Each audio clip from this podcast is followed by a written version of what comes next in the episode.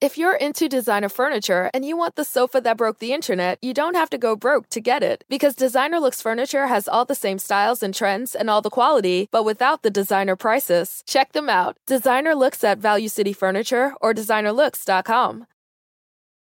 Karen is the proven expert in addiction treatment. A recent independent study showed that 94% of Karen patients were still in recovery 90 days post-treatment. Visit caron.org slash real. Karen Real results, real care, real about recovery. Muy buenas, señores. Muy buenas. Bienvenidos a Naxan el Barça Radio en Spreaker, en YouTube, en Spotify, en las diversas plataformas de eh, podcast y video podcast, también en SoundCloud. Bienvenidos. Eh, vamos a hablar del partido de ayer entre el Sevilla y el Barcelona y hay que decirlo bien claro después de dar las cifras que voy a dar sobre el mismo partido, quiero felicitar a mi equipo por el gran encuentro que ha realizado. Uno a uno. Uno a uno con goles de bueno, Andrés Gómez. No, a el Papu Gómez. Ya, bueno, el Papu Gómez. Se lo llaman el Papu Gómez. Es Alejandro Gómez. Eh, en el minuto 32 y el empate Ronald Araujo en el minuto 45. No acababa ya todavía el primer tiempo y ya poníamos las tablas en el marcador en un partido que tuvimos altibajos, pero que fuimos capaces de competir como el que más. Ya nos estamos empezando a creer que somos un equipo que es, capaz de todo. Simplemente porque es así. Porque cuando un equipo dispara 23 veces hacia la portería con siete tiros a puerta, contrastando con los cinco disparos en todo el partido del Sevilla y uno entre los tres palos que supuso el único gol del encuentro a raíz de un córner, hay que decir claro quién fue el mejor y quién mereció más la victoria. Y ese fue el Barça. Jugadores a los que no tengo que achacar nada porque dentro de la limitación en la que nos encontramos todavía, hicimos un partido digno de considerar al Barça como futuro candidato al título de liga incluso. Y eso que estamos en la jornada 18. Bueno, ahora sí, estamos en la jornada 18, estamos ya al día con el resto de, equipos. Ya hemos jugado este partido que era el que correspondía a la jornada 4. Y bueno, pues ¿qué podemos decir? Que estamos ahí, señores. Estamos ahí, estamos de momento con 28 puntos, a 5 de los puestos de, de Champions, con más de 19 partidos por delante que disputar. De hecho, aún quedan 20 partidos por disputarse. 20 partidos para intentar lo imposible. En el día de hoy, ya porque la grabación tiene lugar un día después, eh, se juega un partido adelantado de la jornada 21 para que vean el favoritismo del Real Madrid a la hora de favorecerlo en muchos aspectos. En este, como se va a jugar la semifinal de la Supercopa de España, pues, pues no es una excepción. Athletic de Bilbao, Real Madrid va a jugar hoy. El Real Madrid, el Granada Atlético de Madrid también se va a jugar hoy, correspondiente a una de las jornadas que se aplazaron. Aunque ahora me atrevería a decir que no, que es una de estas jornadas que se adelantan por la Supercopa, porque el Atlético de Madrid también está eh, en disposición de jugar la otra semifinal contra el Atlético. Estamos hablando del Atlético de Madrid, el Atlético de Bilbao y el Real Madrid. Tres de los cuatro equipos que van a jugar la Supercopa a principios del mes que viene, que ya están a la vuelta, a la vuelta de la esquina. Y bueno, pues a falta de eso, estamos a 13 puntos del Real Madrid, estábamos a 16 por el pinchazo del Real Madrid en el Bernabéu contra el Cádiz este pasado fin de semana.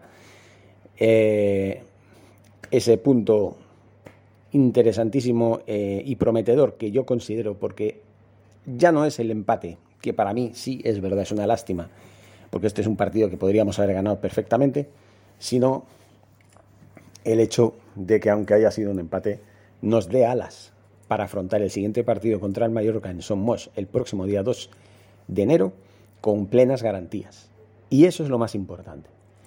Luego hay que tener en cuenta que por otro lado el Barcelona tiene todo en futuro, como ya hemos dicho, en esta temporada, para allanarlo, para seguir con esa preparación. Yo si fuera Xavi, yo convocaría a toda la plantilla en estos 15 días, este parón que va a haber de Navidad, y solamente daría festivos a los días señalados de Nochebuena y de Navidad y luego de Año Nuevo, pero el resto de los días yo no les daría vacaciones, yo lo que haría sería un, una concentración urgente para acabar de acondicionar al equipo como debe acondicionarse y luego también encomendar a la directiva del Club Azulgrana que se ponga las pilas para fichar a Ferran Torres y traerse a Cavani, que parece que hay ciertas dificultades al respecto porque parece que el Manchester United se rehúsa a dejarlo irse libre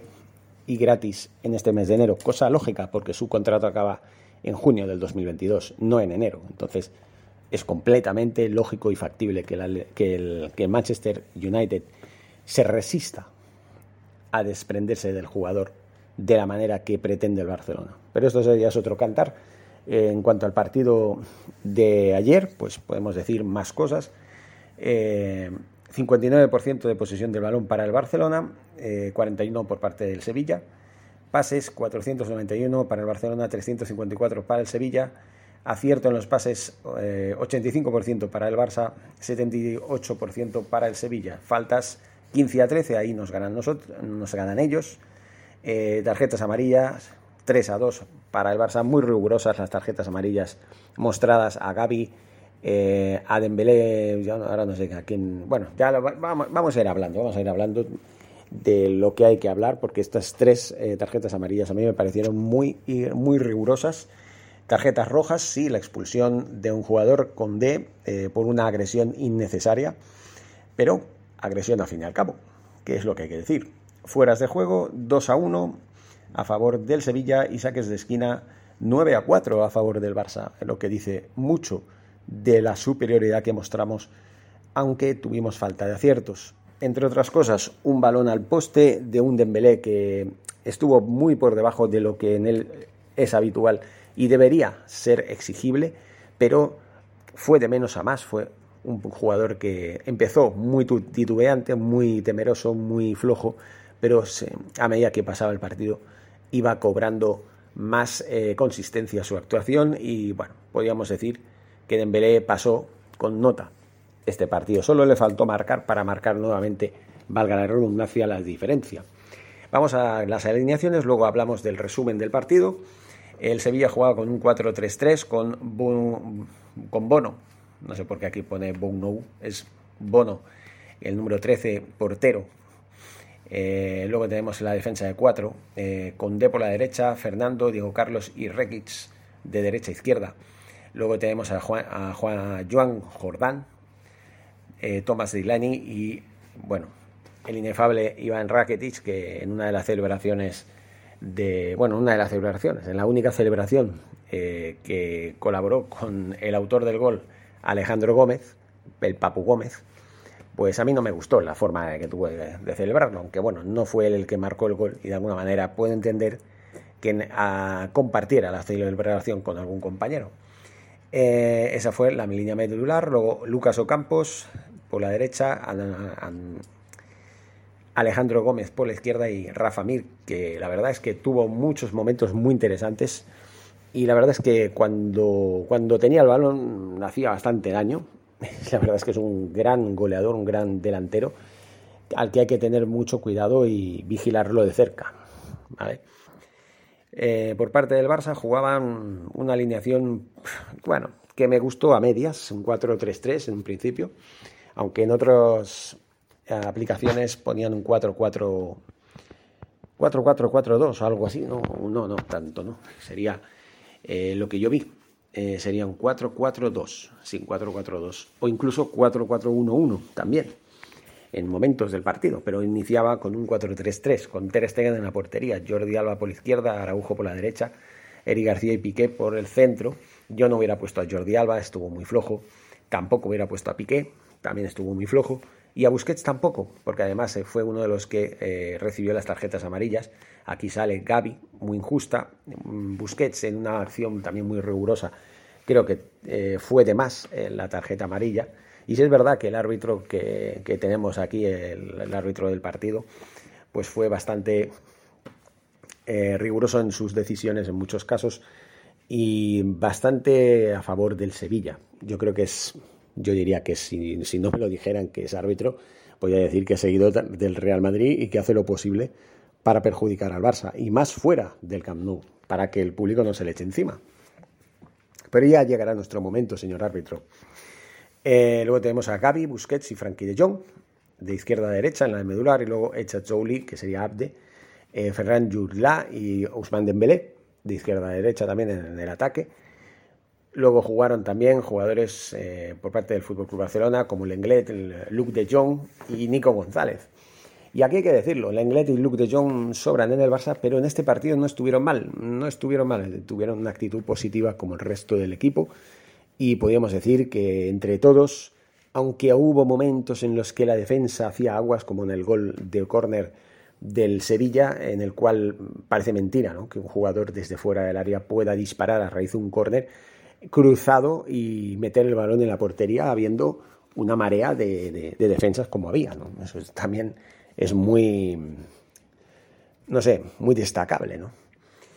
Vamos a hablar del resumen, en el cual, bueno, pues hablamos ya claramente de lo que pasó en cada momento.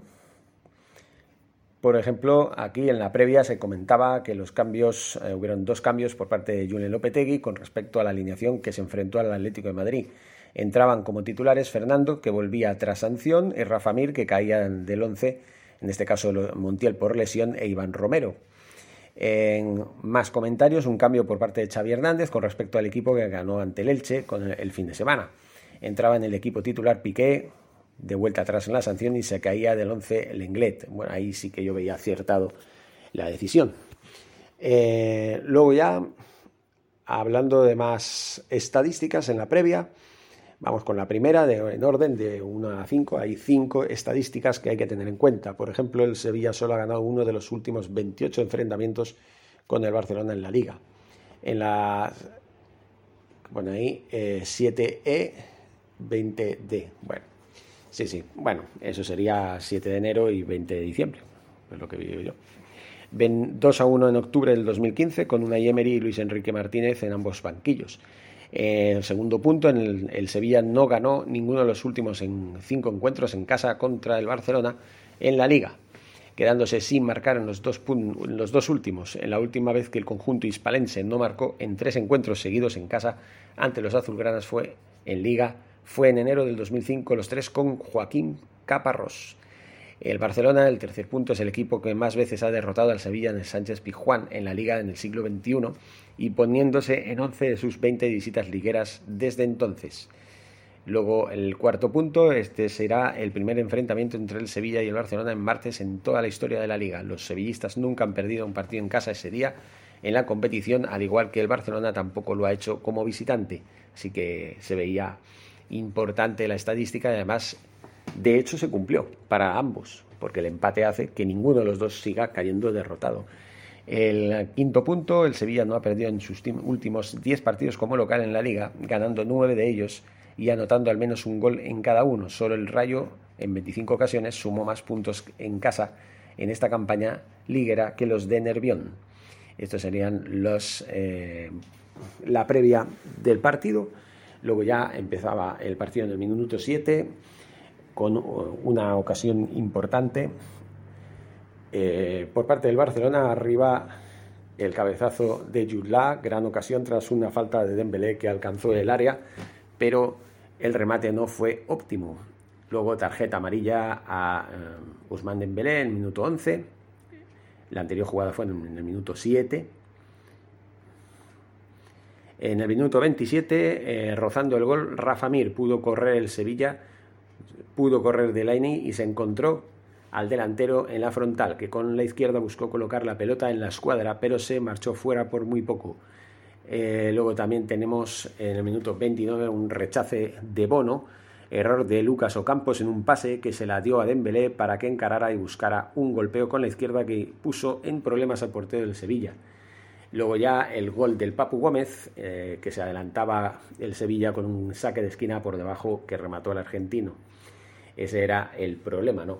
que, como había dicho antes, Un gol que nunca debió subir al marcador porque pasó por entre un montón de piernas de las dos áreas, la área, el área grande y el pequeño. En fin, eh, impresionante, bueno, el pequeño, la pequeña, ¿no? Eh, tarjeta amarilla en el 35 para Thomas Delaney. Luego el gol del Ronald Araujo en el minuto 45 tras un saque de esquina en el que el uruguayo se impuso por alto y la mandó dentro de la portería. Claro, si no, no hubiera sido gol, obviamente, señores de las estadísticas. Luego en el descanso, los de Xavi Hernández conseguían llegar en alguna ocasión a la portería de Bono, pero Sevilla resolvía bien los disparos que recibieron. En un contexto en el que los blaugranas iban hacia arriba, fue Papu Gómez con una ensayada en saque de esquina el que puso a los locales por delante y a partir del minuto 32 y con 1-0 se empezó a jugar un nuevo partido aunque los hispalenses no generaron grandes inseguridades. Esto era lo que acontecía hasta el final de la primera parte. Cuando parecía que los del Julen Lopetegui se marcharían a los vestuarios por delante del marcador, fue el Barcelona el equipo que con otro saque de esquina igualó las cosas. Araujo se impuso por alto para rematar de cabeza y poner el empate a uno en el marcador. De momento, más allá de la lluvia y el juego, y el balón parado marcó el partido entre ambos equipos. Y el empate en el descanso en el Sánchez Pijuán entre el Sevilla y el Barcelona, empate a uno, primer tiempo con un Barcelona dominante que no consiguió materializar de todo su superioridad en ocasiones, pero que sí tuvo buenas jugadas con la participación de Yulá o Dembélé y que obligó al Sevilla a precipitarse más de una ocasión para no dar precisión a sus posesiones. Luego ya empezaba la segunda parte, de nuevo Delaney, de centro que remataba de cabeza el danés, pero el golpeo se marchaba alto en el 52. En el 57 atajó en dos tiempos Bono, saque de esquina que se fue cerrando de Dembélé y que por poco se le escapa de las manos al portero marroquí. En el 64 eh, Condé perdió los, los nervios, los papeles, el jugador francés y dio un pelotazo al Jordi Alba tras un choque con el lateral. También hay que decir que Jordi Alba exageró un poco la caída y un poco como si lo hubieran lesionado por vida. Eh, y eso hizo que se precipitaran los acontecimientos. Pero sí es verdad que eh, la acción de Condé no era una acción eh, para otra cosa que para sancionarlo duramente, porque esto no se hace, señores. hay que dar ejemplo. Y un profesional tiene que estar a la altura. Y en ese momento el jugador sevillista no lo estuvo. ¿Qué podemos decir? Perdón, que a lo mejor pues bueno, fue un momento de rabieta, de arrebato, que eso puede pasarle a cualquiera, pero así son las cosas. Luego el cambio, eh, minuto 70 empezaron los cambios. Yusuf En eh, salía por Rafa Mir en el cambio en Sevilla, así lo obedecimos. Luego en el, también en el 70 entraba Gudelf por Iván Rakitic. En el 71, fuera de disparo, el disparo de Dembélé que, pagó, que le pegó con la izquierda al francés y su tiro se marchaban por muy poquito. Dembélé estuvo muy activo en esos minutos. Nuevo cambio, Clement Lenglet entraba por Eric García, un Eric García estaba muy flojo, participando de una manera muy, muy cambiante, muy, bueno, muy irregular, esa era la palabra. Y bueno, Lenglet le dio un poquito más de ralentía al juego, un poquito más de frescura, aunque haya que decirlo, me cuesta decirlo, pero bueno, sí es verdad que la actitud de Lenglet no estuvo mal en este partido. Luego, luego hubo otro cambio en el minuto 73, eh, Nico González entraba por un cansado ya Ferran Junla, que no se le puede achacar nada después de tres partidos e incluso como titular en el Fútbol Club Barcelona, sustituyendo al omnipresente eh, Memphis Depay, que está lesionado, esperemos que no por mucho tiempo, pero bueno, está cumpliendo con creces, la verdad. Perdón, lo cual significa y demuestra que tenemos una gran cantera. Tarjeta amarilla en el 73 para Abdelrahman Echachouli, eh, en el 77 también otra para Gaby, eh, y luego en el 80 pues se iba el remate fuera de Gaby. La tuvo el jugador del Barça tras un gran centro de Abderrahman Jolie entraba solo, pero su remate de cabeza fue defectuoso y se salió disparado, desviado a la derecha de la portería de Bono. En el 83 ahí estuvimos muy cerca de empatar, no de empatar, de, marcar el gol de la victoria. Luego también en el 83, como decía, al palo de Embelé, nuevamente protagonista, el jugador francés recortó hacia el centro y buscó el disparo y tan solo la madera le impidió el 1-2. Hubiera sido un gol de esos que hacen, como que hubieran hecho saltar del asiento a cualquiera. Luego, cambio de De Jongs. Eh, entraba Luke y se marchaba eh, Darth Vader. no, no, perdón. Frankie de Jong. Es que suena bien, ¿no? Luke de Jong, Darth Vader de Jong. Yo soy tu padre. Pero no, no es su padre, ni su hermano, ni nada. Son, sí, tienen el mismo apellido, pero nada más. Coincide con, coincidirían los García, ¿no? Como por ejemplo en el Osasuna, que hay cuatro jugadores con el apellido de García, ninguno de ellos es parientes, eh, son parientes. Eh, más, más, señores, porque hay que darle el toque eh, genial de la vida. En el 86, cambio en el Sevilla, entraba en el campo Juan Lu y se marchaba el Papu Gómez, que fue el autor del gol del Sevilla, que a la postre evitó que el Sevilla fuera derrotado justamente porque creo que el Barça merecía ganar en este partido. Luego también en el 86 Augustinson entraba por Thomas Delaney y eh, tarjeta María en el 87 por, eh, bueno, a Sánchez Velasco, Velasco, Velasco, perdón, del Sevilla. Luego otro cambio en el 92, ahí cambios a destiempo, pero para perder tiempo más que nada. Eh, Fatore entraba por Lucas Ocampos. en el 94 remató de cabeza Luke de Jong, pudo contactar con el esférico holandés, pero su remate no fue todo lo fuerte que se precisaba y bueno, lo bloqueó sin problemas. Le faltó potencia, aunque es difícil, ¿eh? dirigir el balón, saltar y dirigir con la cabeza con potencia a la portería contraria hay que tener un cuello bastante fuerte, ¿no? Y en el 96, porque alargaron hasta 97 minutos, paró otro disparo Bono, la tuvo el Barcelona sobre la bocina con un disparo de Jordi Alba, pero se le quedó el portero marroquí. Así que, pues esto es. Y finalmente Sacando las estadísticas de postpartido, el Sevilla solo ganó uno de los últimos 29 enfrentamientos con el Barcelona en la Liga. Eh, como ya hemos dicho, en el 21 de octubre del 2015, bueno, son los mismos datos que antes, pero con un añadido, el partido de, de ayer. Así que bueno, pues podemos decir que estoy muy contento de un equipo, el Barça, que parece que está empezando a funcionar, está empezando a asimilar el nuevo sistema, la nueva forma de trabajar, los nuevos entrenamientos, el nuevo eh, ritmo, la nueva intensidad que está estableciendo un Xavi que lo que quiere es devolver al Barça lo que es del Barça. Y Dios en la de todos, es decir, una identidad, una esencia, lo que siempre ha sido el Barça. Un club grande y un club que siempre compite por todos los títulos y que siempre va a estar, siempre, siempre va a estar a la altura de los más grandes, porque es de los más grandes.